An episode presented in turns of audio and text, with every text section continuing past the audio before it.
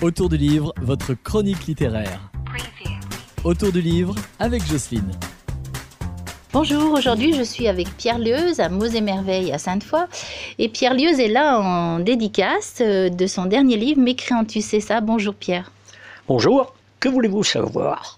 Parlez-nous un petit peu de mes créantus, du dernier livre que vous avez écrit, mais aussi je crois qu'il y en a un autre en préparation. Le dernier, c'est la totalité d'un recueil de chroniques. commence avec l'élection de Barack Obama et ça se termine en 2010 par euh, je ne sais plus quoi. Ce sont des choses toujours qui me font réagir, réfléchir. Euh, y a des choses aussi plus personnelles. Je fais une petite pub involontaire à Madame Claude Vincent, donc une écrivaine bien connue, qui a été éditée souvent par Anne Carrière et les éditions de Boré.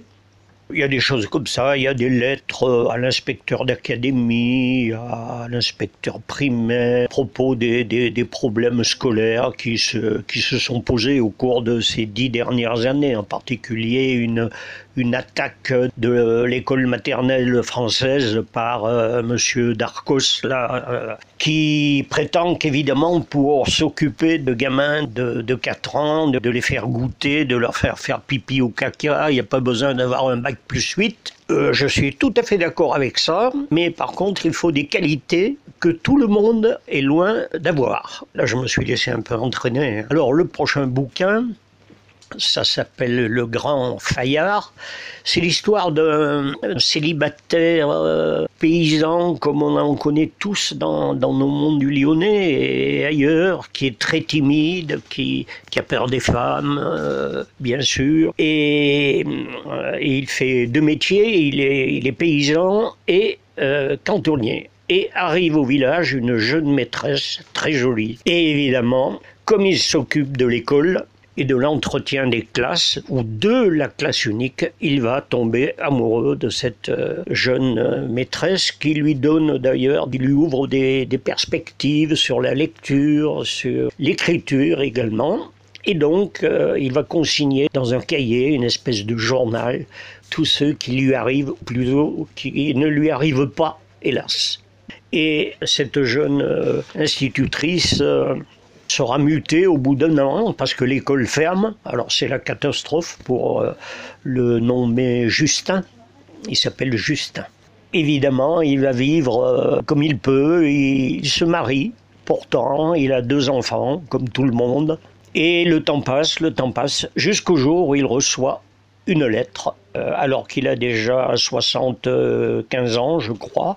Il reçoit une lettre de cette fameuse euh, Marcel Jantou, c'est le nom de l'institutrice, qui lui dit voilà, ben, je suis seul, je m'ennuie, je pense à vous, je vous invite à venir casser une croûte chez moi euh, le plus tôt possible. Et après, je vous en dis pas plus parce que c'est la fin du, du roman. C'est un roman que j'ai que j'ai écrit en m'aidant d'une nouvelle qui s'appelait la, vieille dame des Capucines. Oui, d'ailleurs, avec laquelle vous avez concouru au concours de nouvelles qu'on avait organisé avec Viviane Perret. Voilà, c'est ça. C'est ça. Et donc j'ai étoffé ce roman, mais euh, pour ceux qui ont lu la nouvelle, euh, il n'y en a pas beaucoup. c'est la même, euh, c'est la même fin. Bah, ça va nous rappeler des souvenirs, hein, ça. Hein. Et du coup, normalement, ce roman, il paraîtra quand?